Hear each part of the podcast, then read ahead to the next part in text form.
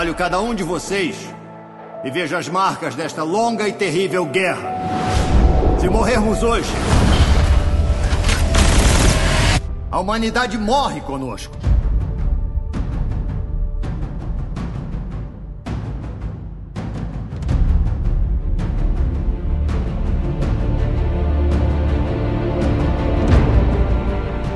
Guerreiros em guarda. Eu sou o Fábio Moreira. Eu sou o Rafael Mota. E eu sou Marcos Moreira. E esse é o Sabre na Nós Podcast. Hum.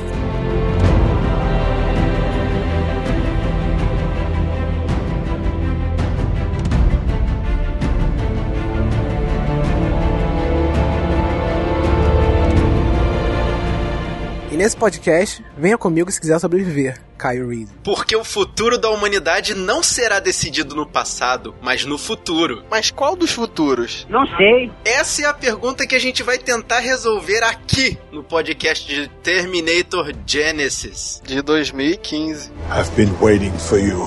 Filme de ação, aventura, ficção e thriller do nosso querido Arnold Schwarzenegger. I'm back. É o quinto filme da franquia e a gente já fez um podcast falando sobre o primeiro. Link no post. Esse aqui é dirigido por um tal de Alan Taylor. Que fez? Thor, Mundo Sombrio, no currículo dele. É o segundo filme do Thor, né? Que é muito bom, cara. Eu gosto desse filme. É bom. Esse filme é É legal melhor mesmo. que o primeiro, né? Já é um avanço. E ele dirigiu uns seis episódios do Game of Thrones. Aí sim. Um deles que eu, que eu gosto bastante, que é o Valar Morgulho, de 2012. E ele também dirigiu alguns episódios de algumas outras séries, como Boardwalk Empire, Mad Men, Bored to Death, Nurse Jack e por aí vai. O cara é propriedade da HBO, né?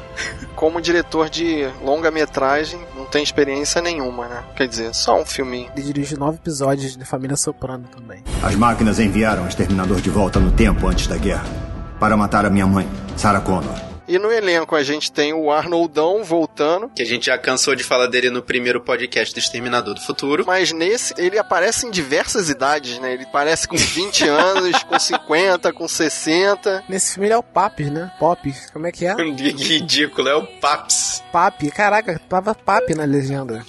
É mais ou menos isso, Cara, ué. nada a ver, né, cara? Juntando ele com sentimento. E aquele sorrisinho dele, cara? Putz. O sorriso dele é a melhor coisa, cara, dele. Vai se dizer que ele não salva o filme, mas ele é a melhor coisa do filme. A gente vai ter que começar a discutir isso daqui a pouco, hein? No problema.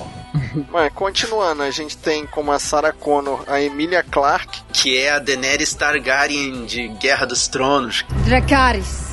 Sentiram, sentiram ela fra- meio fraca nesse filme, não meio não. Muito, cara. Ela não fez um- nenhum treinamento de tiro ali, cara. Ela dando tiro com aquela escopeta 12, totalmente de qualquer jeito, assim, tipo, no Terminator 2, a, a Linda Hamilton fazia força pra dar tiro, né? Ela carregava a arma com um braço só e tal. Nesse filme aqui, cara, ela atira de forma totalmente displicente. Pô, ela tenta fazer a guerreira, mas eu só vejo ela fofa no filme inteiro, entendeu?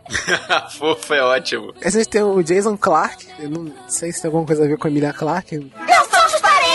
Só o sobrenome, fazendo o John Connor. E a gente lembra dele no Planeta dos Macacos do Confronto, que já fizemos um podcast sobre. Link no post. A Hora Mais Escura e o Grande Gatsby. Ele no Planeta dos Macacos, cara, sei lá, eu gostei do papel dele, mas ele também não fez muita coisa lá não, né? Como a gente comentou no podcast até. Eu acho que como John Connor, ele foi exatamente como esse rapaz do filme do Planeta dos Macacos, sabe? Meio, não sei, faltou tempero, faltou emoção. Ele foi um cara meio Apesar de que nesse filme o lance do sem emoção se encaixa como uma luva no personagem, Então, né? eu achei assim que o trailer já estragou todo o meu sentimento por ele. Eu não conseguia é, olhar pra ele sem sentir já o spoiler que a gente toma no trailer. Assim, sem querer ir muito off do tema do podcast, esse lance do trailer do Terminator Genesis causou muito problema entre os produtores do filme, o diretor e o pessoal do departamento comercial, né? Gerou uma, uma- meio uma guerra aí na mídia. Eles deviam achar que as pessoas não iam entender o filme, né? Devia ser por aí. E tinha que explicar. Sociedade American Idiot. Tinha que É. explicar no trailer. A pior forma de você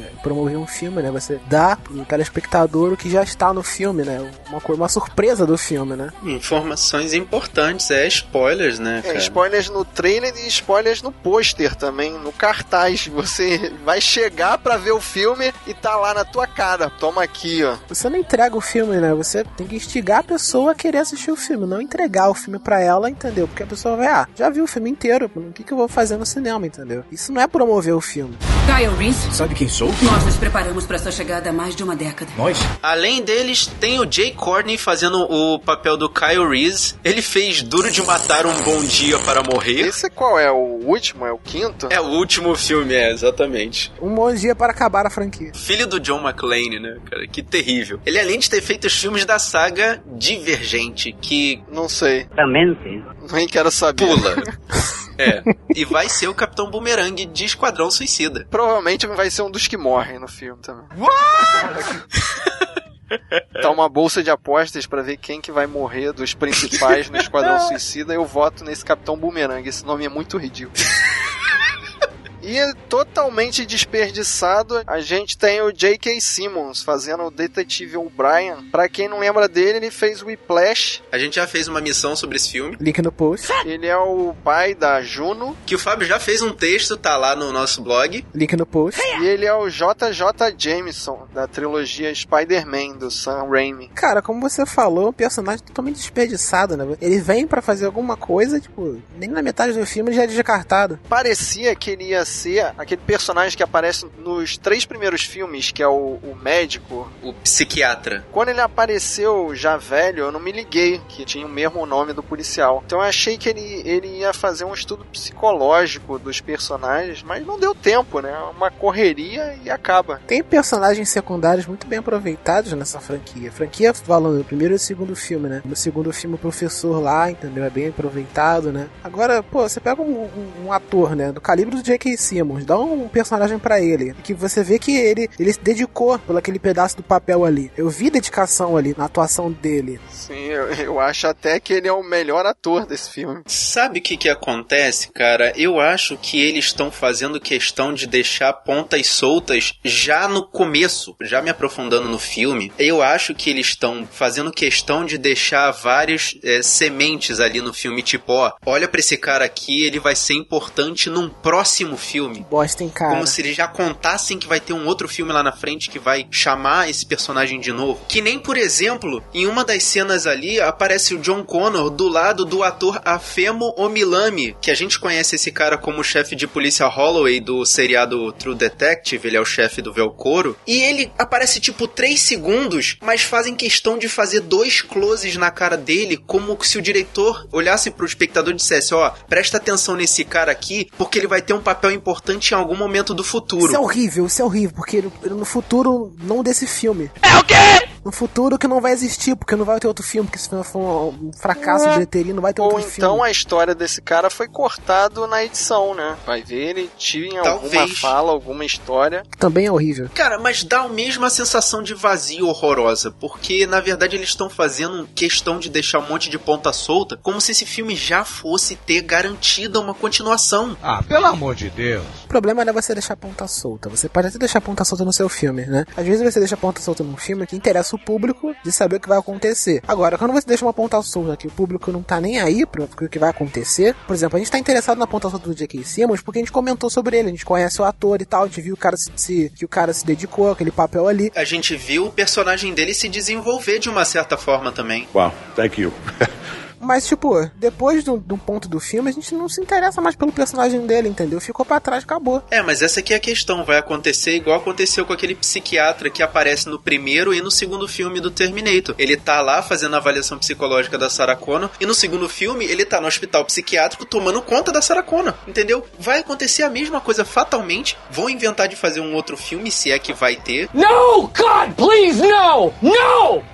No! Eu acho que não vai ter, cara. Esse filme Eu não. acredito que não também. Se bem que foi um sucesso de bilheteria, né? O Arnold leva muita gente pro cinema. É um cara carismático. Um exterminador. É um prazer conhecê-lo. Estou ensinando ele a parecer um de nós. Precisa de ajustes. Antes de a gente soltar o, resumo, eu faço uma recomendação. Pra quem ainda não assistiu o Terminator 1, o filme lá de 84, eu acho que você tem um ganho, assim, assistindo e tendo as cenas na cabeça, porque você vai perceber que o filme começa e termina com os mesmos takes, os mesmos frames praticamente. Lembre-se de assistir esse filme com a mente aberta, tá, guerreiro?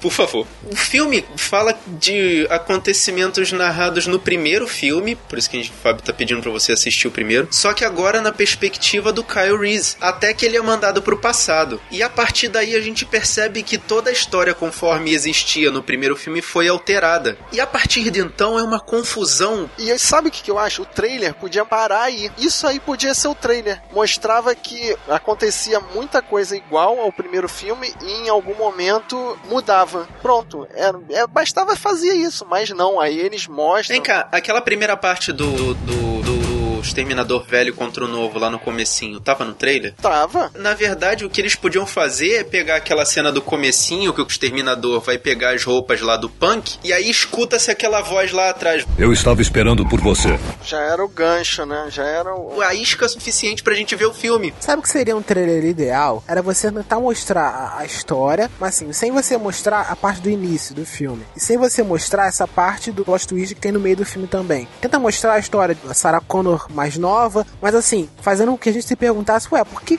isso tá acontecendo, entendeu? Por que uma nova Sarah Connor e tal? Eu acho que a primeira reclamação foi essa, de que mostrou esse primeiro plot twist, né? De que mostrou o, o T-800 do primeiro filme voltando e o Arnold chegando lá, entendeu? E interferindo, sabe? Foi o primeiro plot twist que mostraram. Mas tá aí tudo bem. Mais ou menos! Aí depois reclamaram porque mostrou o segundo plot twist, né? Que, que... que esse estraga o desenvolvimento estraga... do personagem, né? Tu olha pro cara e já Exatamente. fica esperando ali. Ok, ok. Ok, ok.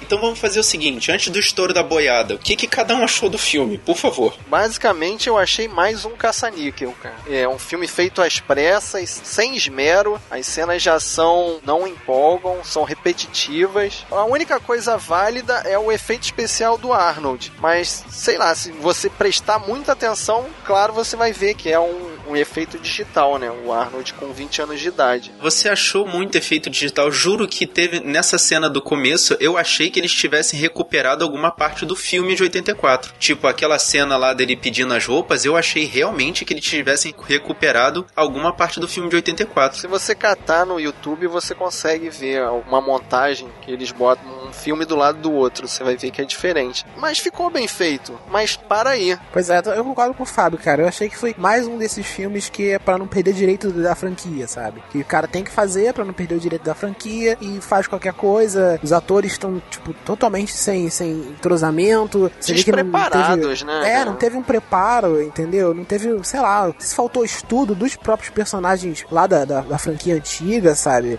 Um roteiro, entendeu? Totalmente é, bagunçado, muito mal escrito também. Eu vou falar para vocês que eu não achei tão ruim assim. Say what? Mas calma que eu vou explicar. Eu, recentemente, eu vi aquele Terminator Salvation aquele filme horroroso com o Christian Bale. Então eu já tava com a expectativa tipo abaixo de zero, sabe? Eu pensei assim, caraca, não tem como ser pior do que Terminator Salvação, sabe? Aí eu vi esse filme assim com a mente bem aberta, esperando alguma coisa. E assim, fora alguns erros de, de roteiro e um, uns furos, um ou outro que eu não achei tantos assim, eu achei o filme não bom, mas coerente. Que tipo, pode ser encaixado no canon sem estragar muito do que já foi feito, sabe? Então, eu levei em consideração que ele não é nenhum primor de filme, mas não é esse lixo todo que o pessoal tá pintando, entendeu? Ele não ofende. Eu cara. acho que ele é um filme, é um filme passável, é, ele não ofende. Vou te dizer que em alguns momentos eu achei até que ele consertou do que o Terminator 2 e 3 estragaram. Eu vou te falar que tem um detalhe que esse filme estragou para mim o Terminator 2, mas para poder falar tem que começar a hora do spoiler. A hora do spoiler. A hora do spoiler. A hora do spoiler. A hora do spoiler. A hora do spoiler. A hora do spoiler. A hora do spoiler. A hora e a partir desse momento você tá escutando esse podcast por sua própria conta e risco. Eu nunca tinha reparado que o Kyle Reese no primeiro filme fala que eles tinham ganho a guerra quando no último momento as máquinas mandam um exterminador para matar Sarah Connor no primeiro filme, que é o T-800, correto? Então, como foi feito o T-1000? Se as máquinas já tinham sido destruídas, como continuaram a, a, surgir máquinas mais modernas? Eu concordo, porque na Guerra das Máquinas não existe nenhum T-1000. Em todas as cenas no futuro, não existe T-1000. É, realmente. Então, esse filme Gênesis me mostrou um furo de roteiro do segundo filme, mais um ponto negativo. Na verdade, ele criou esse furo de roteiro. Não é né? bem um furo de roteiro, porque todo final de filme, quando eles pensam que terminou Tudo acabou, guerra, né? tudo acabou, né? Na verdade, ele sempre vê uma brecha que, tipo, não acabou, entendeu? Sempre vai ter alguma coisa que dê na Guerra das Máquinas, sabe? Na verdade, o lance desse filme, a, a cagada desse filme, que é o, o lance lá do T-5000 ou daquele T-Gênesis ou T, sei lá, Skynet ter infectado o John Connor, fez com que se fosse possível criar o T-1000. Essa parte eu acredito. Mas realmente, esse filme, fazendo o que ele fez, mostrando a Guerra das Máquinas e a destruição dela ali antes, na verdade, depois de mandar o T-800 pro passado, ela retirava a possibilidade de se criar o T-1000. Eu não tô entendendo, rapaz! O que ficou entendido na minha cabeça foi que eles mandaram no primeiro filme o T-800, né, pra poder, né, matar a Sarah Connor matar pra que ela não criasse... Connor em, em 84. Isso, pra que ela não, não desse a vida a John Connor. Como não funcionou, eles mandaram esse androide mais moderno, mas ele já existia nesse futuro em que o John Connor tinha destruído tudo, entendeu? É. Não? Essa é que é a questão, não mostra na, na Guerra das Máquinas. A gente não vê o T-1000 no futuro, mas para mim ficou meio que subentendido no primeiro e no segundo filme, na franquia, que ele já existia nesse futuro. Mas ele foi mandado para um passado, mas não tão distante quanto o primeiro filme, só que como uma segunda tentativa, né? A não ser que você acredite, na verdade, que essas unidades de infiltração, como eles mesmos chamavam, já estivessem misturadas entre os soldados da resistência. Aí zoado demais. Mas aí é muita viagem, né? Não é tanta viagem se você levar em consideração que o T-Skynet já estava lá misturado no meio deles. As máquinas enviaram o exterminador de volta no tempo antes da guerra para matar a minha mãe, Sarah Connor outro ponto que no início do filme a gente tá na perspectiva do Kyle, né? E ele fala que o John Connor parecia um predestinado. Por quê? Porque ele realmente sabia de tudo que ia acontecer. Não, mas quando ele manda o Kyle Reese pro passado, ele mesmo fala: "O meu poder de previsão acabou. Eu já não sei o que acontece daqui para frente". Mas ele realmente sabia de tudo que ia acontecer, o que é a prova de que o tempo no Exterminador do Futuro é um ciclo. É um ciclo Ele fica girando e é imutável. Então, como é que o John Connor do mal lá, o bizarro T3000, fala que pode matar os pais, que, que vai continuar existindo? Que maluquice! Aquilo ali, para mim, ele rasgou o roteiro. Na verdade, ele não rasgou o roteiro. Ele, ele criou uma forma de dizer que aquela coisa do ele deixar de existir já não faz mais sentido porque ele já foi criado. Entendeu? Ele leva na teoria que não importa o que ele faça dali para frente, ele vai continuar existindo mesmo que os pais tenham morrido porque ele já foi criado. Ele só foi jogado para trás no tempo. Não faz nenhum sentido isso baseado no que eles criaram. Porque se eles mandam um cara pro passado para matar a mãe do cara que já tá na linha temporal, baseado no que ele falou, então nunca ia dar certo esse plano. As máquinas tentaram fraudar o jogo, mandaram um exterminador de volta no tempo antes da guerra para matar a minha mãe.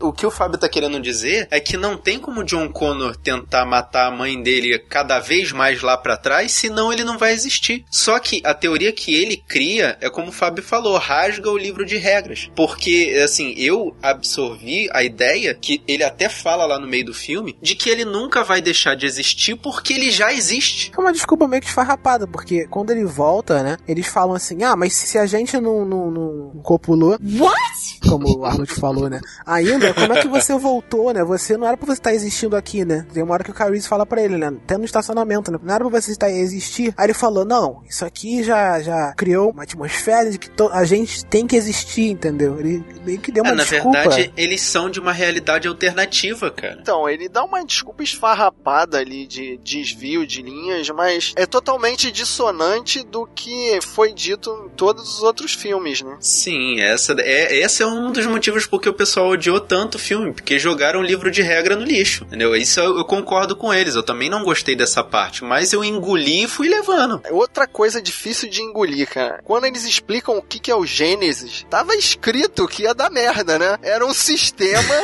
que tá integrado no seu celular, na tua TV e no sistema lançador de mísseis do exército. What the hell is going on? Qualquer hacker do mundo poderia tentar invadir os computadores do exército, é isso mesmo? Exatamente isso É que ele sério, falou, né? cara. Eu também achei isso uma ideia muito idiota. Que merda, hein? É, eu gostei que eles mostraram aquela teoria de que hoje em dia todo mundo tá conectado o tempo todo, sabe? Aquela cena do hospital em que mostra todo mundo olhando para um celular. Mas isso já existe, né? Isso não é um futuro distante. Não, a gente tá passando por isso. Tanto que eu fui prestar atenção outro dia, eu peguei o metrô. Cara, aí tipo, eu estava escutando lá meus podcasts com o fone na orelha. Eu olhei pro lado, sabe o que que você vê? Uma sequência de 10 pessoas olhando pro seu celular na sua frente com a cabeça baixada, feito gado. Foi bem esse filme. Foi muito estranho. Então, mas daí ele integrar sistemas militares com sistemas caseiros, pô, tá forçado, né? É um sistema operacional que integra tudo. Integra televisões, integra é, celulares, computadores, integra sistemas militares, entendeu?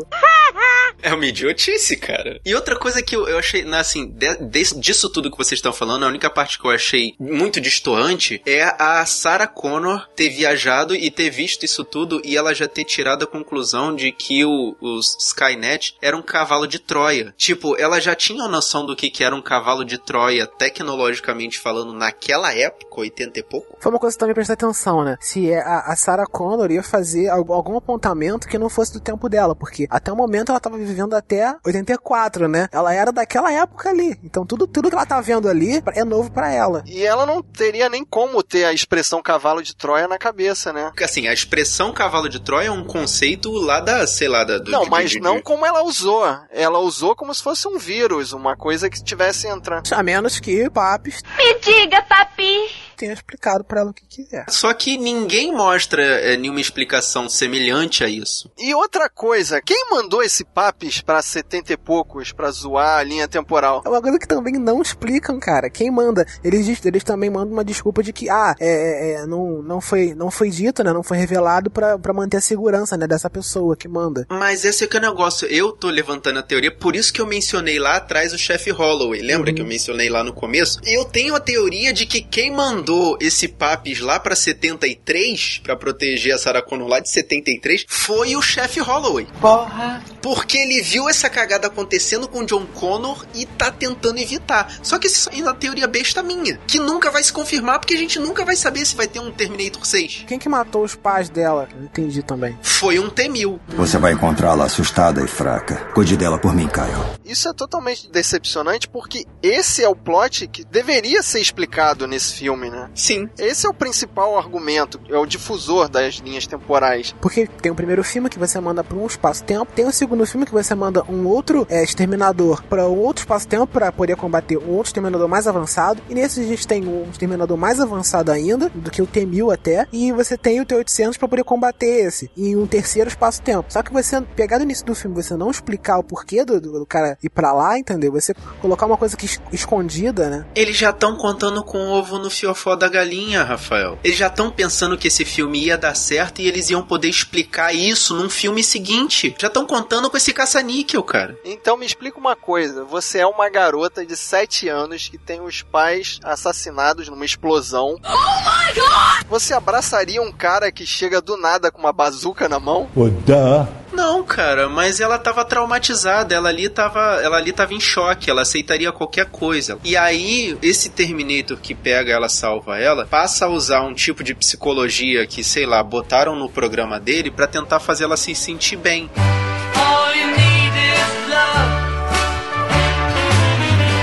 E ela se identificou com ele. Ponto final. Eu aceitei essa teoria, ok? Mas, cara, essa mulher, ela não acreditaria em absolutamente em ninguém. Ninguém, Na né? hora que o Kyle Reese chegasse ali pra ela e, ah, não, quem é você, não sei o que, ela iria dar um tiro na cabeça do Kyle Reese e acabou, sabe? Mesmo tendo contado a tal historinha, ela ia achar que o cara é um T-1000 e inventar uma forma de acabar com ele. Não, mas olha só, alguém colocou na cabeça do T-800 que foi mandado pra salvar a Sarah Connor lá quando tinha 8 anos, colocou toda essa história na cabeça dele, entendeu? Pra ele poder passar pra ela de quem é o Kyle Reese, que o Kyle Reese tem que transar com você. What? Pra poder ter o John Connor, que é o cara que vai salvar todo mundo no futuro. O que prova que já aconteceu a história, o cara Isso. lá do futuro já sabe e volta e conta pra ele. Isso é a prova de que nada poderia mudar tem como. Exatamente, que você cria um looping muito estranho, cara. E o final do filme é, cria um paradoxo ali, porque quando eles saltam no tempo de 84 para 2017, isso é um salto de 20 anos, não é isso? De 23 anos. Automaticamente o John Connor deveria rejuvenescer 33 anos, pelo menos. Como assim, rejuvenescer? Porque a Sarah teve o filho em 84. Sim, sim. Então, no futuro, o John Connor tem lá os os, os 50 e poucos anos. Não, mas o que acontece, aquele John Connor que tá no, no futuro é o cara que foi mandado pro passado, não é o... Cara, é o John Connor que foi contaminado pelo que foi contaminado Skynet. pelo Skynet, não é o John Connor que, que, que... Não é o John Connor que nasce em 84. Que nasce em 84, não. Ou seja, naquele espaço-tempo, o John Connor tá vivo. Tem dois John não Connors, tem, entendeu? Não, não tem. cara, mas aquele John Connor ali, ele já é o John Connor de uma alternidade, de uma realidade alternativa. Exato. Porque naquela linha não existe John Connor. Até o final do filme não existe John Connor naquela linha. Sim, mas esse é que é o negócio. Essa linha alternativa foi criada no momento em que o T Skynet encostou no John Connor. Tanto que as memórias do Kyle Reese nasceram no momento em que ele viu essa cena. Então criou-se toda uma realidade alternativa com memórias que ele nunca viveu, mas que ele sabe que eram verdade. Daí ele ter conseguido convencer a Sarah a ir pra 2017 que não é outra pra... parada forçada pra caramba, né? Olha só, não vamos pra 97 não, vamos pra 2017. Por quê? Ah, Eu porque um senão a gente vai gastar muito dinheiro em ambientações. What?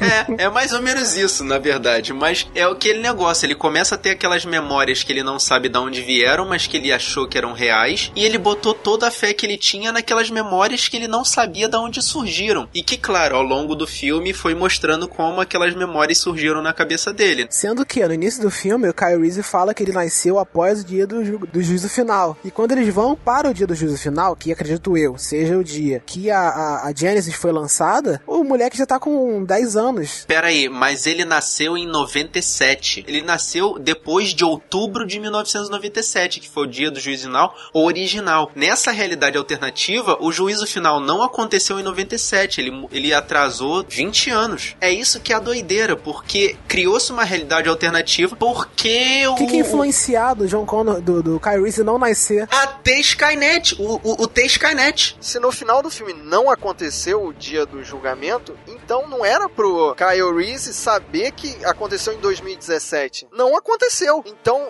na realidade, foi feita uma outra linha temporal. Sim, criou-se uma terceira linha temporal, não é nem uma segunda. Que não existe nem John Connor, nem dia do juízo final. E o T-800 virou de metal líquido do nada também, inexplicavelmente. Não, aí, aí eu já te dou a explicação. Que o John Connor, lá daquele futuro de onde o Kyle Reese veio, volta pra 2014. Que é outra maluquice, que é ele de novo que cria a Gênesis, que é novamente tecnologia baseada no futuro. Não, mas olha só, deixa eu tentar explicar para vocês o que aconteceu. Eles fizeram um salto temporal de 1984 para 2017. Isso vocês concordam comigo que eles usaram aquela máquina do tempo que eu acho que eles nunca conseguiriam inventar com a tecnologia que eles tinham naquela época, mas vá lá. Caraca, isso é outra parada, cara. Eu fiz toda a máquina do tempo com a tecnologia. Eu só precisava desse chipzinho aqui do T800. Uhum.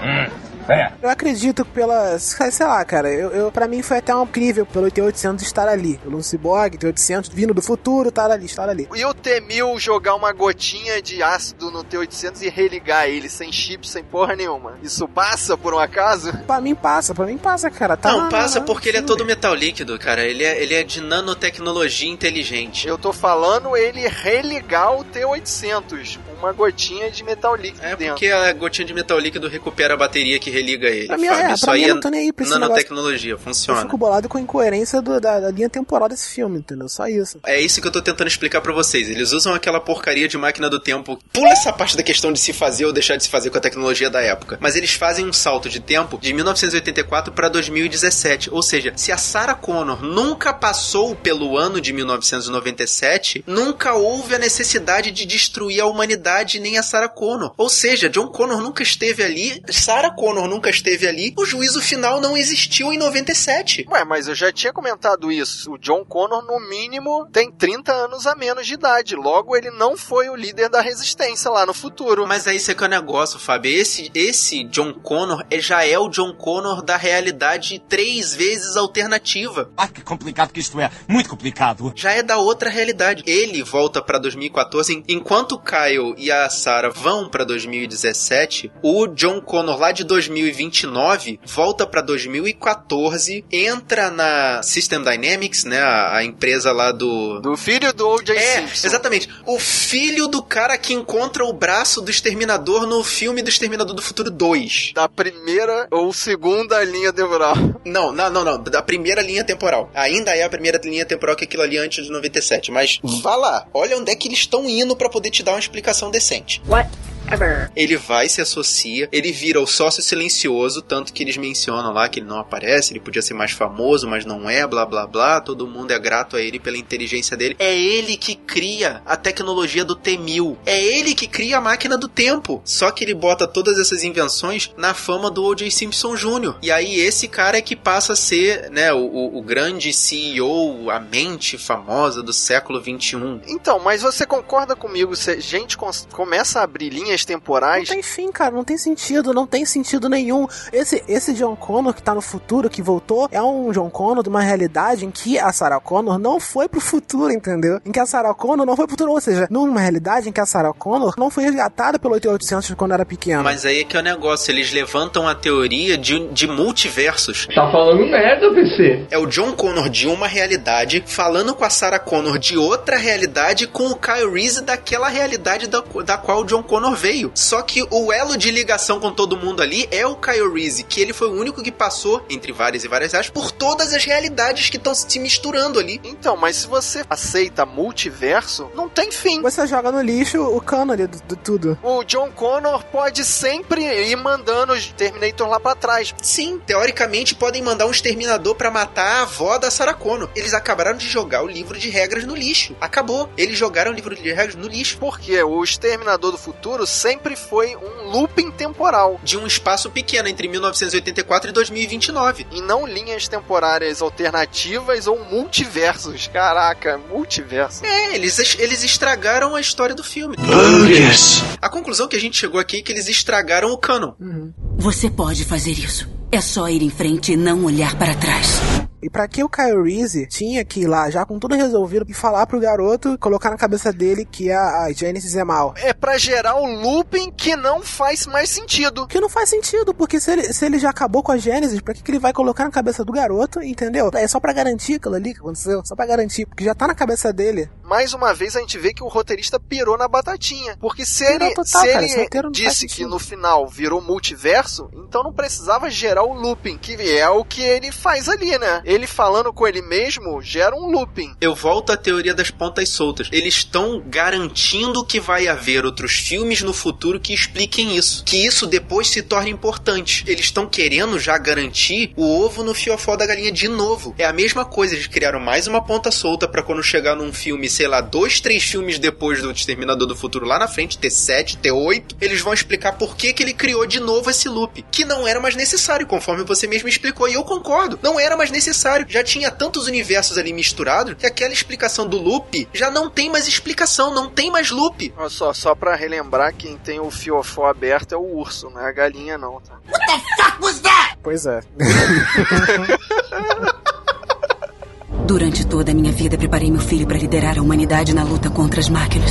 E o que me deixou mais decepcionado foi chegar lá no final do filme em que eles realmente conseguem derrotar o John Connor e conseguem destruir todo o complexo da System Dynamics. E aí acontece igual o filme do Godzilla, sabe? Sobra aquele um cantinho que não ficou destruído e é onde tem exatamente o que deveria ter sido destruído e não foi. E uma parada super forçada, cara, que eu demorei pra entender. O Arnold trabalhou naquela obra e deixou o bunker pronto pra eles dois se esconderem no final da explosão. Cara, isso foi muito forçado também. Aquele final ali, realmente, eu achei que eles jogaram a bosta no ventilador e deixaram rolar, entendeu? Pois é, né, cara? O Arnold trabalhou por um tempo até ser despedido, né? Só que deu tempo dele criar um bunker. E como se não fosse ficar pior, ainda dão um upgrade no Arnold com a tecnologia pré-exterminador. E você viu o fator for dummies desse filme? Que ele tá lá na máquina do tempo lutando contra o John Connor. Aí o, o Pergunta para ele: Vem cá, esse metal líquido que tá aqui em volta, se ele quiser, eles podem acionar um exército de T-1000? Aí ele fala: Não, você precisa de um chip para poder fazer funcionar direitinho. Caraca, era como se ele estivesse avisando assim: Olha só, alguém vai cair aqui dentro e vai melhorar. Eu não sei se é o John, eu não sei se sou eu, mas alguém vai cair aqui dentro e vai sofrer um upgrade. Tanto que eu falei: Caraca, não acredito que ele vai consertar aquele trimilique na mão dele, cara. O T800 virou T1000. Ele tava com Parkinson, né? Não, mas aquele Parkinson dele, eles ainda têm a boa vontade de explicar que é quando ele caiu na porrada com o T-800 lá de 1984 e quando ele derrotou o T-1000 lá no ácido, que ele caiu com aquela mão tremilicada, né? Vem comigo se quiser viver! Uma outra parada também que eu achei assim cheio de erros. O Arnold e a Sarah tiveram 10 anos para esperar o novo exterminador chegar em 84 e ela ainda chegou atrasada e precisou armar a arma. Por que, que ela já não tava com aquela arma preparada? Pelo mesmo motivo que o exterminador não chegou em 2017 a tempo. Ela tava presa no trânsito. São os furos de roteiro assim que tu fica, o cara teve 10 anos para se preparar e, e é uma máquina e consegue errar. Como, cara? Esse eu até considero como alívio cômico, né? Mas. Óbvio, né, cara? Eu vou voltar. O quê? Vocês conseguiram destruir metade da minha felicidade sobre esse filme. Eu achei que eu tinha achado esse filme bom. Esse filme não é lá essas coisas, realmente. Mas o, o problema, na verdade, é a questão dos produtores, cara. Eles já estão contando que vai ter outros filmes lá na frente. Tem explicação demais para ser feita. Esse filme tá muito enrolado. Não vai ter mais filme, cara. Esse, esse, esse roteiro foi baseado em muita emenda. Você vê que tem muita coisa para explicar, né, o que tá acontecendo, para não deixar no ar. Ah, não vamos deixar no ar, não. Vamos tentar explicar isso aqui. Aí faz uma emenda no roteiro. Você é burro, cara, que loucura. E para deixar no ar, a Sarah e o Kyle Reese vão namorar, vão ter o John ou não nessa linha temporal nova aí? No final tem um momento, como diz o Rafael, né, Daenerys fofura, que ela vai lá e dá um beijinho nele, né, que ela acha que agora tem direito de escolher e vai dar o um beijinho. Sim, mas e daí? A gente já tá em 2017 e o John Connor ainda nem nasceu. Outra coisa que ficou no ar, porque tanto faz, entendeu? Porque para eles ali já acabou, vai ter o dia do julgamento. Por isso que eu falei, porque que, pô, você vai falar com o garotinho lá, entendeu? Avisar para ele que a Gênesis e tal, só para garantir, né? Se caso der merda, vamos garantir aqui, né? Que ó, você pode voltar no passado e já tá ligado, né? Em tudo. Mas houve uma coisa para a qual nunca pude prepará-lo. Quando o Caio velho se encontra com o Caio novo, eles não deveriam ter um ataque cardíaco ou acontecer uma grande explosão no contínuo espaço-tempo? Com as nossas piadas velhas obsoletas. Eu sou velho, eu não sou obsoleto.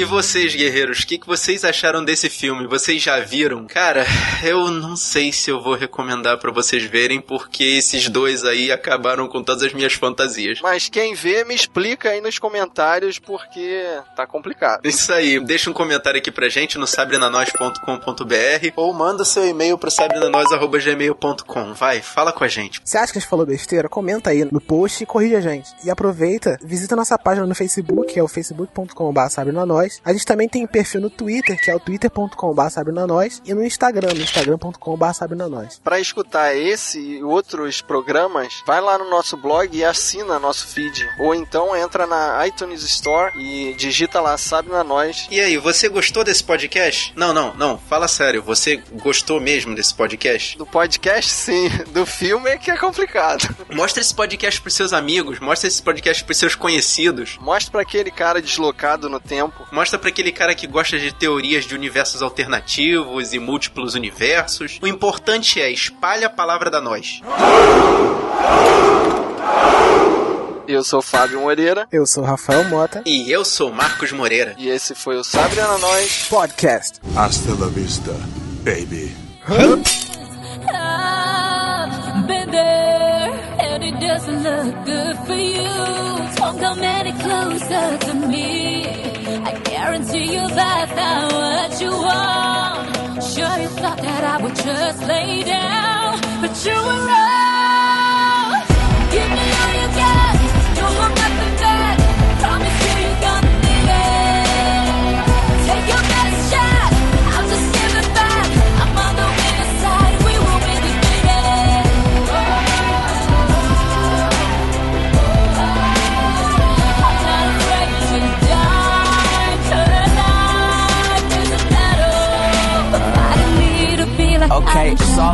Survival. I'm doing whatever's liable. Just spend the day and the night with me. Probably go write a novel. I'm going through hell and back, so every room got a Bible. My enemies and my rivals is probably within a mile. I'm ready. They want me to lay down the state, but that ain't my fate now. I'm 100% if you testing my faith out. I'm from a city, the reward's a playground. I've been living right and wrong. Honestly, it's just so much to say, but only God could judge me. If I die today, it's Judgment Day. Straight up. Give me all you got. Don't hold back. The